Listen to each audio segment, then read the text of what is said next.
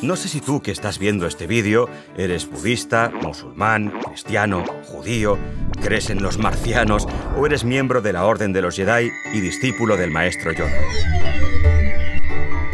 O igual eres de los que piensas que las religiones son un timo y más vale que no te la peguen con sus dogmas absurdos y su moral reprimida, y por eso solo crees en aquello que ves y que puede ser demostrado por la ciencia. O quizás pasas de las cuestiones religiosas e intentas vivir feliz sin agobiarte con preguntas difíciles de responder. En cualquier caso, no nos importa mucho. De lo que estoy más seguro es que en algún momento de tu vida, estando solo o con amigos, de día o de noche, sobrio o hasta arriba de pelotazos, te has preguntado, ¿existe Dios?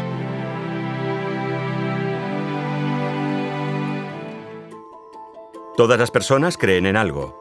También los que no creen en Dios creen que Dios no existe. La existencia de Dios no se puede demostrar con el método científico.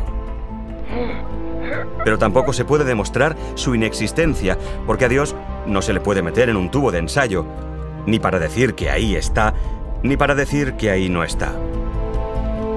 Por eso, ¿en qué se basa un científico tan prestigioso y competente como Stephen Hawking para afirmar de forma tan categórica y sin haberlo demostrado empíricamente que Dios no existe?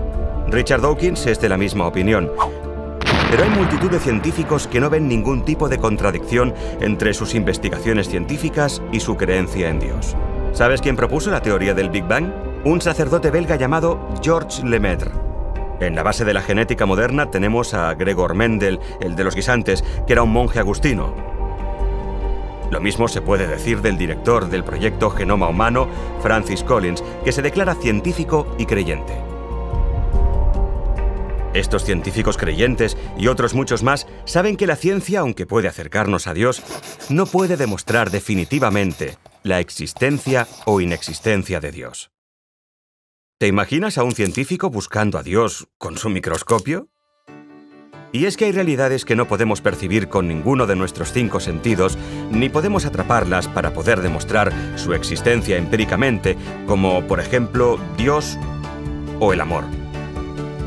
¿Te imaginas a un chico enamorado haciendo una radiografía a su novia para verificar que ella está de verdad enamorada de él? Es algo absolutamente imposible. Quizás te hayas preguntado si esto siempre será así o si algún día la ciencia llegará a poder demostrar la existencia o inexistencia de Dios. Y tiene lógica la pregunta porque el conocimiento humano no ha parado nunca de avanzar. De hecho, puede que en el futuro descubramos si hay vida alienígena o la cura contra el cáncer. Sin embargo, lo que en ningún caso podremos demostrar científicamente es la existencia o inexistencia de Dios, porque la ciencia investiga las cosas que se pueden manipular con aparatos de medición. Y Dios, si existe, nunca será un objeto empírico. El cristianismo no es contrario a las ciencias.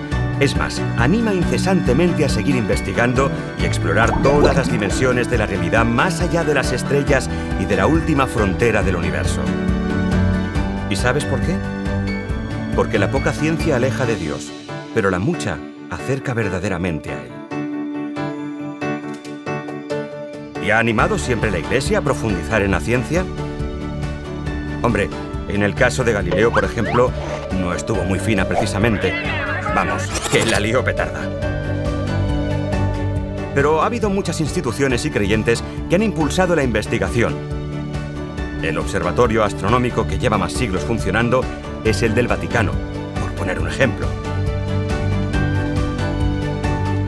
La ciencia puede acercarnos a Dios, aunque nunca pueda demostrar empíricamente su existencia.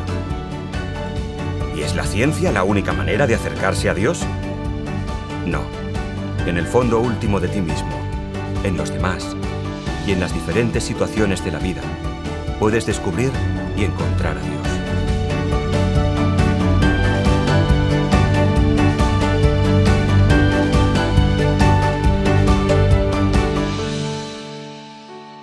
Ahora, aléjate de cualquier ruido y atrévete a mirar en tu interior.